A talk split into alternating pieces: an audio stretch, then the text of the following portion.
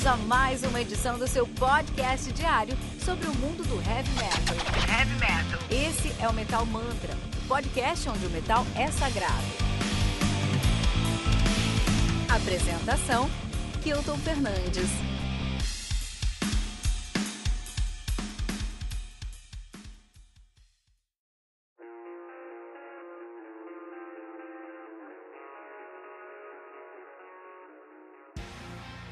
Oceans of Slumber, do Oceans of Slumber, álbum lançado no dia 4 de setembro de 2020 pela Century Media Records. Álbum que conta aí com 12 músicas, totalizando 1 hora e 11 minutos de play. O Oceans of Slumber, que é uma banda aí de prog metal de death doom de Houston, no Texas, nativa desde 2011, né? Os caras aí já tem quatro álbuns lançados, seu debut de 2013, né? O Ethereal, depois eles lançaram aí o Winter de 2016, o The Banished Heart de 2018 e o seu último álbum agora, o mais recente que a gente vai falar hoje, Oceans of Slumber, a banda que é formada aí por uma, uma trupe, cara, uma galera, seis membros da banda. Os caras têm o Dobber Beverly na bateria e no piano. Cara, interessante isso aí, né, meu?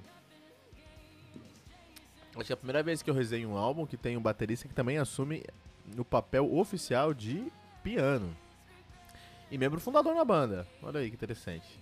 Temos a Kimmy Gilbert no vocal, né? O Matt V. Elliman no keyboard, nos teclados aí, né? Temos o Samir Semir Ozerkan no baixo e no vocal adicional, né? Temos o Jesse Santos na guitarra.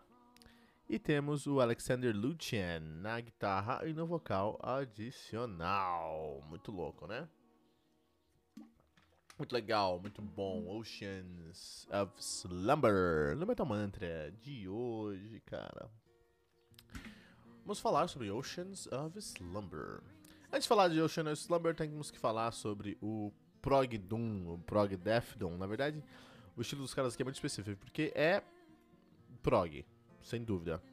Mas prog é a, a, a, camada a mais que eles estão trazendo para a sonoridade deles. A sonoridade deles é uma sonoridade extremamente calcada no Death Doom, né? Mas o, eles estão trazendo uma camada a mais que essa camada de prog aí, né? Então, vou, vamos considerar aqui nesse disco um álbum de prog Death Doom. Então, Death Doom. Só que progressivo, muito legal. Uma tag muito específica mas uma tag que tem muita moral na cena heavy metal aí. Geralmente rende grandes álbuns, cara. É um som mais maduro, é um som mais introspectivo, muito sério. É um som que vai te apaixonar, cara. Então se você ainda não se não conhece tanto Death Doom, começa a ouvir, você vai ficar apaixonado por essa sonoridade. Vamos falar sobre cinco álbuns essenciais. Isso sim, são cinco álbuns essenciais para essa sonoridade não é só para o Death Doom, é para essa sonoridade. Porque, mais uma vez, é uma sonoridade muito específica a sonoridade do, do Oceans of Slumber. É uma sonoridade muito. É, uma sonoridade muito. Como posso explicar? É, complexa e densa, cara. Então não tá dentro de uma caixa, tá? São algumas caixas, mas a sonoridade tem algumas semelhanças. Vocês vão notar quando vocês estiverem ouvindo esses álbuns aqui. Então eu queria recomendar primeiro um dos grandes bastiões desse som, dessa pegada, que é o Dance of December Souls do Catatonia, ou Catatonia, como você quiser falar, né? Lançado dia 15 de dezembro de 93 pela No Fashion Records, álbum com 8, 8 músicas, 53 minutos de play, Catatonia, que está ativa hoje, faz um Death Doom em, é, lá de Estocolmo, na Suécia. Hoje eles então, hoje eles apesar de ser um Death Doom de raiz, hoje eles já trazem mais elementos de gótico, de alternativo, de progressivo, de, de prog metal, de prog rock. Então, vê como, como consegue pegar todas essas, essas outras vertentes, né? Inclusive, Catatonia é, lançou um álbum em 2020, lançou o City Burials, que é um álbum muito legal, tem review aqui no Metamanta, dá uma olhada. Mas é muito complexo, entende? É um sonoridade muito complexo. Então não dá pra falar, ah, é Death Doom, ponto. É Death Doom, mas tem gótico, tem alternativo, tem prog rock, tem prog metal. Prog rock é uma sonoridade que está muito próxima do, do, do Death Doom também, por incrível que pareça. Muito engraçado isso, mas é verdade. Beleza. Catatonia, os caras estão nativos aí desde 91, na verdade, né? São de Estocolmo, na Suécia. De verdade, em 87, quando eu nasci, já estavam nativas sob o nome de Melancholium. É, mas em 98 eles mudaram o nome pra Catatonia e, pô, então aí desde então, né, o seu álbum mais recente é o City Beers de 2020. Banda formada aí por Anders Nistrom no baixo, no teclado lá no começo. Hoje ele faz guitarra, programa bateria e faz o backing vocal, né? Ele também toca no Bloodbath. Bloodbath é uma banda muito boa dentro da F1 também. Temos o Jonas Hanksy, na... ele começou na bateria, mas em 98 ele veio pro vocal, cara. Olha aí, cara, né? É vocalista aí desde. Na verdade, vocalista desde o primeiro álbum, mas ele também assumia a bateria né, até 98. Aí ele veio só pro vocal, pra guitarra, pros teclados e pra programação de bateria aí, né? Muito bom. Ele também é do Bloodbath e do October Tide, que é uma excelente Excelente banda também de Death Doom. Niklas Sandin no baixo, entrou em 2010 aí, ele também toca aí no Dark Eden e no Shadows Past. Temos o Daniel Moilainen na bateria, entrou em 2015 na banda, ele toca no Rune Magic, uma banda referência no Death Doom também. E o Roger Oyerson na guitarra. Ele entrou em 2016 e ele é o guitarrista também do Tiamat, do Tiamat, que também é uma banda aí muito importante para o Death Doom. Isso, aí vamos recomendar aí o o, o, Dance of the Saber Souls do Catatonia. Temos o Isan também, né? Isan, vamos aí recomendar o Arctis. Arctis, ponto, né? Arctis, ponto. Do Isan, né? Um álbum muito interessante, cheio de camadas, já flertando com uma outra vertente do Death Doom, que é o Weird Prog. Weird Prog também aí tem uma intersecção muito legal com o Death Doom, né? Death Doom é um estilo que a gente deveria falar mais do Metal Mantra, que é um estilo muito bom aqui. A Architects do Isan, que foi lançado no dia 8 de abril de 2016 pela Candlelight Records. Sabe conta com 10 músicas, atualizando 48 minutos de play, cara, né? O Isan é, que é uma banda de extreme progressive metal e experimental, mas também tem rock, mas também tem death, mas também tem doom, tem tudo isso, como a gente falou, né? Um, os caras estão ativos aí desde 2005, são de Notodden, na Noruega. Interessante que ah, o Issan geralmente toca tudo nos, no, no, no, no estúdio. Eles que gravam tudo nos estudos, estudos, né? Estúdio. Mas quando eles vão tocar ao vivo, eles assumem, assumem outro nome, que é o Lepros. é, então, muita gente do Issan foi tocar lá no Lepros, né? Então tem uma atração legal, Lepros, que é, são os donos aí do prog, do Weird Prog, né? Interessante. O álbum mais recente dos caras é o Amir, de 2018, que é um álbum depois do Arctis, né? E a banda atualmente tem aí o Insano Baixo. tem muita gente que toca lá, né? Então que vai e volta, assim como eu falei, é uma, é uma galera, né? Por exemplo, um, se a gente olha o Arctis, contou aí com a presença do Issa no vocal, no, no, vocal, na guitarra, na bateria e no baixo. É, mas teve o Matt Riff no vocal, o Matt Riff lá do, do, do, do do Trivium, né? Teve o Tobias Andersen no, na bateria, ele que é do, do, do Lepros, é o Einar Solberg também no vocal, também do Lepros, né? Então tem essa pegada aí, os caras têm essa intersecção. Arctics, vai ouvir, vale muito a pena.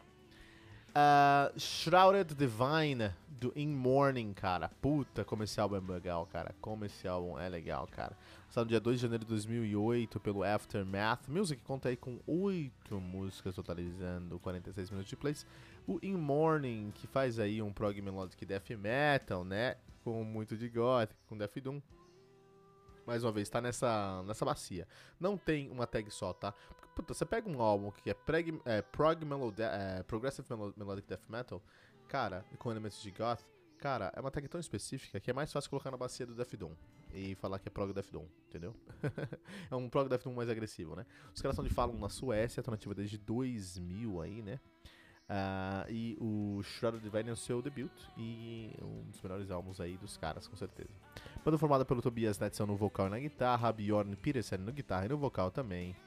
Tim Netherhard na guitarra, Sebastian Svaland no baixo, Joaquim Strambert Nilsson na bateria. Muito legal. Interessante lembrar que o Sebastian Svaland, baixista, toca hoje no PEN.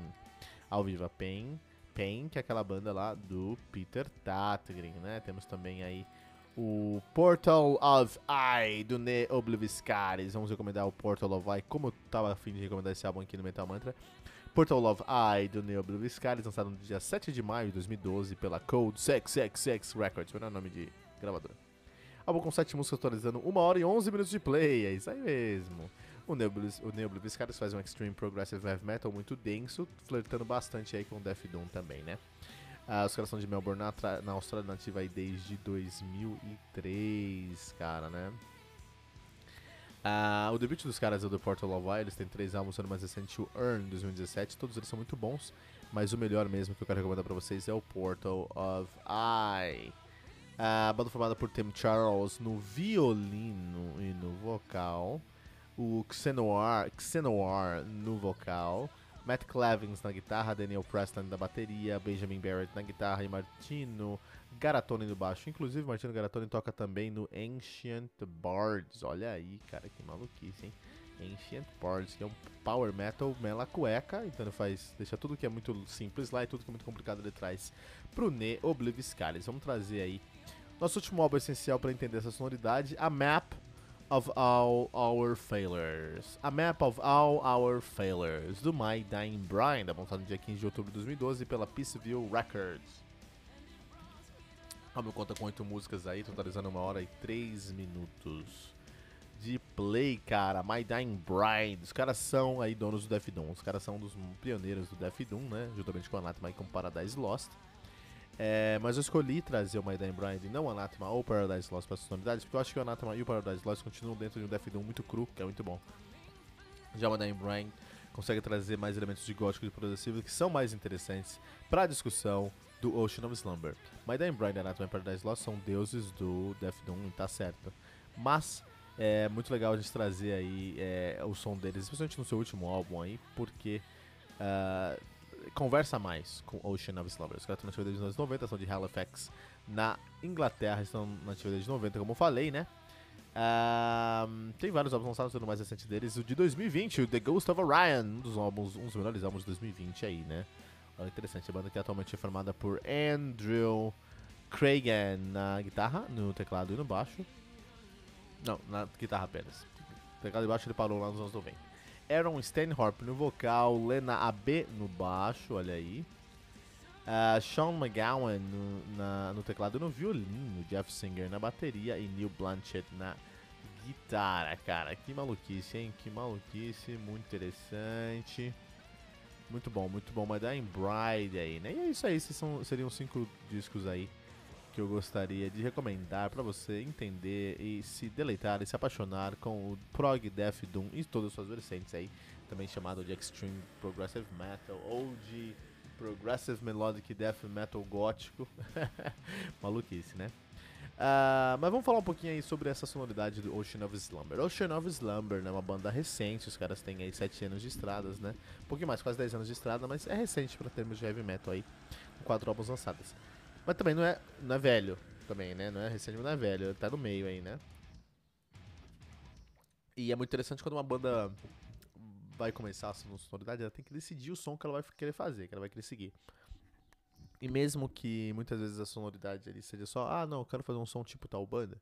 Algumas vezes, algumas bandas, elas são mais ambiciosas, ambiciosas são mais, enfim, mais, mais querem algo mais, fala não, vamos fazer um som aí que seja essa pegada com as pegadas, mas quero essa pegada. E o que aconteceu aqui? Porque é, em linhas gerais, o, o, o Slumber sempre soube o que eles queriam seguir. Eles, e, e, é interessante que essas bandas, quando vai começar, é, você vai começar uma banda, você tem que entender onde é que a sua banda está dentro do grande, do imenso prisma aí do heavy metal. E depois você tem que entender onde você quer chegar e aí, depois disso decidido, realmente chegar nesse ponto é uma tarefa ainda mais complicada, cara, especialmente em 2020. A exemplo aí do uh, Pain of Salvation, né, com o lançamento do Panther, porque é um álbum que tem um conceito incrível, mas eles não é tão incrível que eles não conseguiram lançar só no álbum. Os, os clipes desse álbum são muito importantes para entender a pegada daquele álbum. Então é mais difícil hoje numa geração multimídia você mostrar pro pessoal musicalmente o que você quer, onde você quer chegar, qual banda você quer ser comparada com, sem trazer elementos visuais, tá? Então é muito difícil, muito difícil mesmo. Tá mais difícil hoje. Então é mais difícil hoje, em 2020, você fazer um álbum que realmente mostre onde é que você tem que chegar do que aí alguns anos atrás, né?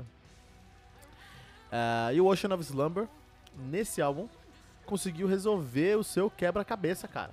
Conseguiu resolver esse grande problema aritmético de como chegar onde você mirou lá atrás, cara. Isso é muito interessante para nossa discussão hoje, né? Então, antes de falar sobre o Ocean of Slumber de 2020, precisamos falar sobre o The Banished Heart de 2018, porque lá eles mostraram uma inexperiência em, em ficar muito indeciso onde eles devem colocar seus esforços para conseguir o resultado que eles sempre buscaram. Então, dá para perceber onde eles querem chegar naquele álbum, mas não chega. E aí eu não sei porque não chega. Talvez porque a produção foi meio apressada. Acho que se a produção tivesse sido um pouquinho mais trabalhada, se eles Produção assim, você escreve, você traz um álbum lá e fala, esse aqui é meu álbum, isso é demo. Né? O produtor fala, isso não é seu álbum, isso é demo, cara. Aí você fala, beleza. Aí você senta no produtor e você reescreve o álbum, regrava o álbum. Ah, esse aqui é o meu álbum. Não, esse aqui não é o álbum, cara. Isso aqui é a. a, é a, a como é que eles chamam? É a. Esqueci o nome. Mas é a base que você vai usar para gravar o álbum. Ah, tá, entendi.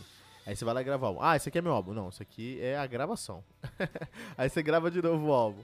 Ah, esse aqui é meu álbum. Não, esse aqui é a pós-produção. Aí você grava de novo o álbum. Ah, esse aqui é o álbum. Ah, legal, esse aqui é seu álbum. Deixa eu mandar pra masterização pra pegar o estado final. Então, produção é isso, é você reescrever seu álbum mais e mais vezes, melhorando coisinhas pra... Se você me mandar uma coisinha aqui, uma ali, 8, 9, 10 vezes, você melhorou uma coisona. Então isso é, é, é uma produção esmerada. E talvez a produção aqui está sendo apressada. Parece que lá no terceiro estágio, ah, esse aqui é meu álbum, o produtor falou, ah, é esse mesmo, e vamos lançar assim. Porque dá pra ver onde eles querem chegar, mas eles não chegam, tá? Talvez também pode ter sido por escolhas equivocadas, talvez eles quiseram mesmo fazer daquele jeito e, e se equivocaram, porque falta é, ousa, ousadia nesse álbum, né? Ou simplesmente por falta de experiência. Simplesmente os caras falaram, não, vamos fazer assim, acho que tá bom, não tinha perspectiva correta, né? De maneira geral, o álbum ficou inacabado. E especialmente quando a gente tá falando sobre a estética dos estilos que eles queriam assumir. Nesse conceito ficou inacabado. Lógico que outros elementos ficaram prontos, mas em questão da estética que eles queriam assumir, ficou inacabado. Né? Já no Ocean of Slumber, aí os caras conseguiram se encontrar e fizeram um disco que todo mundo queria que o Opeth tivesse feito. Essa é a realidade, cara. Essa é a verdade sobre Ocean of Slumber. Ele fizeram, esses caras fizeram um disco que todo mundo queria que o Opeth fizesse. De certa forma aqui, é, muitos momentos desse disco me lembra o Domination, cara. E talvez pelo fato de ser um álbum onde tem um baixo bem ousado, como no Domination, ou talvez pelo, pelo, por conta da vocalista Kemi Gilbert ser muito, muito boa, ser incrível mesmo ser muito competente. Eu simplesmente o fato do Domination ser o meu álbum predileto do Open. E provavelmente também o álbum predileto do Ocean of Slumbers, porque é totalmente inspirado no Domination, né? Da equalização, da masterização, o timbre da guitarra, a bateria, tudo remete aqui ao Domination do Opeth, mas não é uma cópia do Opeth, é o Domination do Opeth com uma cara e uma vertente, uma identidade para 2020, cara. É, muito legal. Um outro ponto interessante é que os caras fizeram um álbum muito baseado em, em Domination, a sonoridade de Domination do Opeth, mas eles colocaram o nome da banda de. nome do álbum de Ocean of Slumber, que é o nome da banda. E eu acho super icônico quando a banda usa o nome da banda em disco. Eu acho que assim os caras estão passando a mensagem que, ó, é esse aqui o meu som, entendeu? É esse aqui a minha cara, é isso que eu quero fazer. Uh, é isso que eu quero entregar para vocês. Essa é a cara deles. E eu sempre fico mais atento quando eu vou pegar uma banda e tem o nome da banda e do álbum a mesma coisa. Eu falo, putz, os caras tá dando a cara tapa aqui, ó. Isso é muito legal. Então, os caras que quiseram fazer, ó, aqui é o meu álbum. Esse aqui é a sonoridade que eu quero entregar sempre. E essa sonoridade é muito parecida com o Opeth. Eu quero que você olhe para esse álbum e pense no Opeth. Eu quero que você olhe para o Ocean of Slumber, Slumber e pense, pense no que o Opeth poderia estar fazendo hoje. Do Opeth, né? Um, eu acho isso incrível, cara. Isso eu acho incrível aqui. Eu acho que nesse álbum aqui, o Ocean of Slumbers, eles conseguiram entregar o que eles desenharam desde o seu debut lá de 2013, o Ethereal. Né? É um som com personalidade que remete a grandes nomes do estilo, mas também traz uma personalidade própria e com muito respeito ao fã. Ser fã do Ocean of Slumber é muito bom, cara, porque os caras não decepcionam não, né? E eles conseguiram isso em relativamente pouco tempo, né? Fala a verdade. Sete anos, cara. Sete anos. A gente tem uma banda totalmente consolidada no seu estilo, totalmente consolidada com o seu gênero. É, é, é, só falta mesmo o reconhecimento da grande mídia, mídia e do público em geral. Mas o Metal Mantra tá aí fazendo a sua parte, né? Trazendo álbuns que realmente devem ser é, discutidos aqui no nosso review diário, todos os dias, aqui no metalmantra.com.br, né? É, esse álbum aqui traz uma composição muito rica, cara. Muito rica mesmo. Isso, e o que é algo esperado, né? Mas não deixa de surpreender. Então que você coloca esse disco aqui na mesma bacia de álbuns como Catatonia, Opeth, In Morning, você realmente espera que esse disco tenha uma composição acima da média.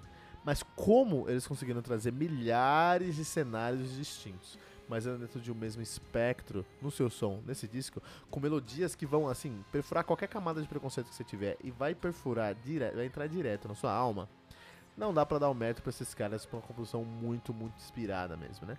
Como fã de Opeth, eu entendo a mudança sonora dos caras, eu aceito, até gosto, sabe? Tem até amigos que são Opeth. Uh, sem problemas. Mas esse disco aqui, o Ocean of Slumber, do Ocean of Slumber, é o disco que todo mundo queria que o Opeth tivesse lançado aí em 2020, cara. Essa é a realidade. Dorme com esse barulho, cara. É, eu gostei muito do trabalho de guitarra desse disco, porque a guitarra é o que faz a cama pro disco inteiro. Então ele vai é, variando entre riffs aí que vão chegar mais próximos do Doom, às vezes ele vai para um death, um, um, death metal mesmo, às vezes se aproxima do Weird Prog, que também tá dentro desse espectro aí do, do, do, death, do death Doom, né? Às vezes ele faz mais Death Doom, às vezes ele flerta, com Post Metal, que também tem essa pegada. A guitarra é a cola aqui nesse álbum, é a cola que une todos os elementos desse disco em todos os momentos, cara, e isso é muito, muito interessante. O baixo e a bateria, eu acho que tem um, um valor ainda mais importante nesse disco, porque eles conseguem se destacar em momentos que você não esperaria que ele se destacar, sabe? Então quando o som tá mais caótico, quando a coisa explode, quando a coisa é, valoriza, deveria valorizar o vocal e a guitarra, é, tem uma cozinha, e a cozinha tinha que estar mais contida ali pra dar essa valorizada. Tem uma cozinha que tá viajando, cara, que tá viajando grandão em vários trabalhos bem ousados. Então, baixo tem um trabalho muito interessante aqui. A bateria tem um trabalho muito criativo em momentos que você não esperaria, cara, né? Isso traz aí, quebra uma expectativa. Isso aí é uma técnica que, que inverte a sua expectativa, a sua. A sua, a sua Uh, o que você esperaria mesmo de um, uma cadência autêntica, autêntica perfeita mesmo, que é muito interessante. Mais que isso, ele traz um dinamismo invertido. Então você sente. É, quando o vocal devia estar mais rápido e a, e, e a parte instrumental mais devagar, está ao contrário. Quando o vocal devia estar mais devagar e a instrumental mais rápido, também está ao contrário. Então essa inversão de valores cria um, um, um, um padrão que é seguido no disco que faz muito sentido muito sentido, muito interessante. E o carro-chefe desse disco, cara, a luz que brilha nesse disco aqui, cara, no meio dessa escuridão toda meio marrom do Death Doom, cara, a luz que brilha é a Cami Gilbert. Que menina talentosa, cara. Essa mina canta muito, cara, e tem uma sensibilidade ímpar no som dela aí. Realmente uma das melhores, melhores vocalistas dos últimos anos aí. Isso não é uma tarefa fácil, a Metal tem grandes vocalistas, né, femininas no caso. Inclusive ela vai ser a cantora principal aí do novo disco do Arian, cara. Olha aí, do Lucas do Lucasen, né? É, que sai em novembro agora, o Trânsito. Ela vai cantar lá. Muito interessante, cara. Muito legal. É, e tem mais um detalhe muito interessante pra ser dito nesse álbum aqui, cara. Esse disco não funciona com músicas isoladas, cara. É uma jornada que os caras pegam você pela mão e te levam nesse caminho com eles. E por isso, se você cai de paraquedas, você vai ficar perdido. Esse disco tem que ser ouvido inteiro pra você entender a proposta, a mensagem e o valor que os caras trouxeram para você, cara. Então, por favor, pega esse disco e escuta na íntegra, sabe? Geralmente, especialmente no momento que você tiver tempo é, e não for falar com ninguém por uma hora, senta e vai ouvir esse disco. Na verdade, não uma hora, né? Na verdade, uma hora e onze minutos, na verdade. Quando você quiser sentar pega uma hora e onze minutos, senta e viaja. Você vai ser levado para um mundo, cara, muito sombrio. E toda vez que a Cami Gilbert aparecer, vai ter uma luz no fim do túnel muito interessante, cara, né? É, isso me remete a um review que a gente fez ontem aqui no Metal Mantra, né? O, o Michael Sweet, do Stripper ele disse que numa entrevista que ele, ah, não gosto da história de Spotify, o pessoal não escuta músicas completas, o pessoal escuta álbuns completos, o cara só escuta músicas isoladas, o máximo que eles vão fazer é pegar três, quatro músicas, colocar numa playlist, escutar junto com outros artistas e tudo mais. Não gosto disso, acho que é, desvaloriza o trabalho do artista, a gente tem tanto trabalho para fazer um álbum, o cara vai lá e pega só músicas isoladas e tudo mais. É, eu concordo, eu concordo com ele absolutamente, mas eu fiz a resenha do, do uh, The Devil, The Devil, Even the Devil Believes ontem do Stripper aqui no Metal Mantra. E é um disco que não te dá necessidade nenhuma de você ouvir aquele disco inteiro. São músicas que não colam, que não colam entre si, que não conversam entre si, que não tem um conceito entre si. Então, meu, qual sentido? Por outro lado, o Ocean of Slumber faz um disco que me faz ficar grudado na cadeira esperando a próxima etapa dessa jornada. Esse é um disco que você merece ouvir inteiro. Então acho que o Michael Switch está equivocado no fato de ficar com raiva do Spotify. Tem que ficar com raiva dele mesmo. Se ele ficar com raiva dele mesmo e fizer um álbum que tem um conceito, que, ou que não tem um conceito, porque o Ocean of Slumber não tem um, não é um álbum conceitual. Mas Ocean of Slumber, as músicas te levam numa jornada. Tem uma jornada do ouvinte ali ele te leva nesse caminho. Se o Michael Switch fizesse isso, eu ouviria o álbum dos caras inteiro na íntegra. Mas eu posso testificar pra vocês que não precisa. Não precisa é, ouvir o álbum dos caras inteiros aqui.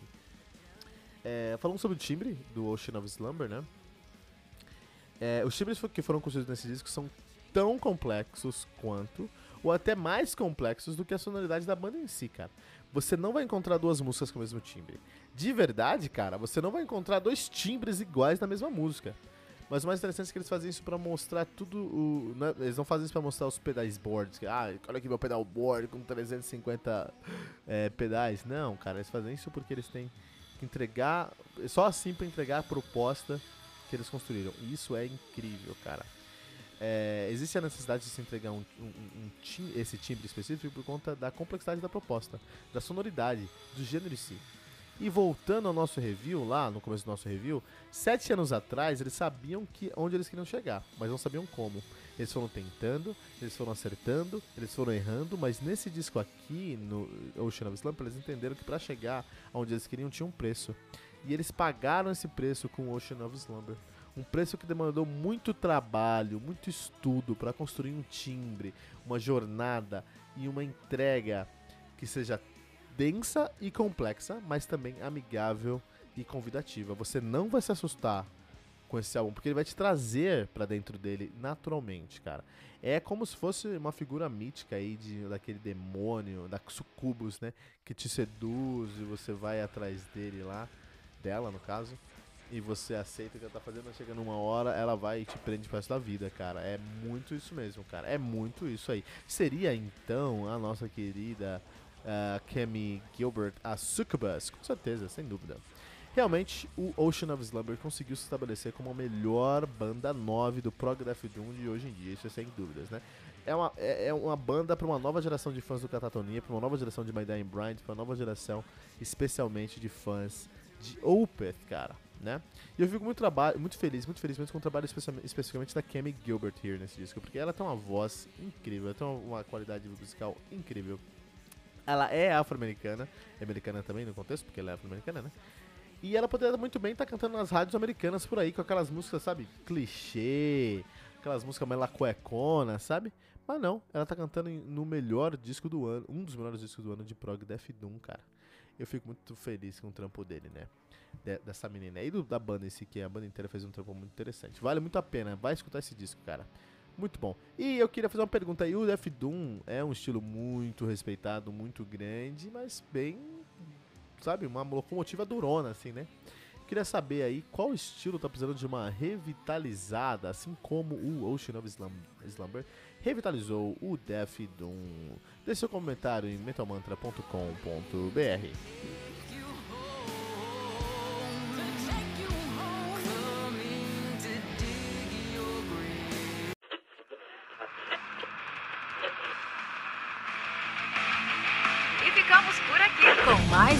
edição do seu podcast diário sobre o mundo do heavy metal. Esse é o Metal Mantra, o podcast onde o metal é sagrado. Não esqueça de deixar seu comentário no nosso site metalmantra.com.br.